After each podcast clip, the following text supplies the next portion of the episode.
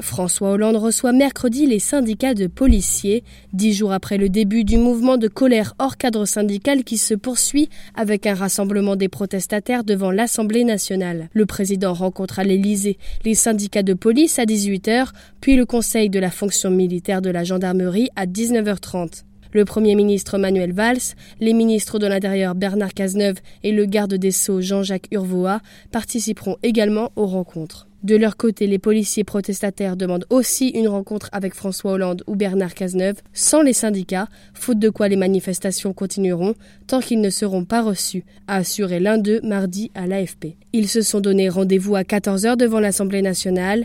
Il s'agit du premier rassemblement en journée à Paris après ce nocturne quasi quotidien depuis celui du 17 octobre sur les Champs-Élysées qui avait lancé le mouvement quelques jours après l'agression violente au cocktail Molotov contre quatre policiers dans l'Essonne.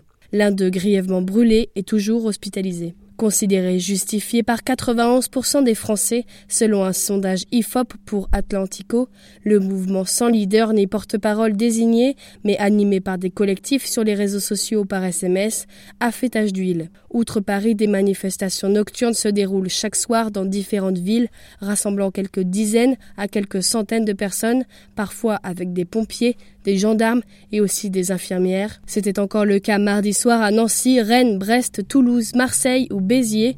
Manuel Valls s'est dit mercredi évidemment choqué par ces manifestations, mais a assuré qu'il fallait entendre les forces de l'ordre.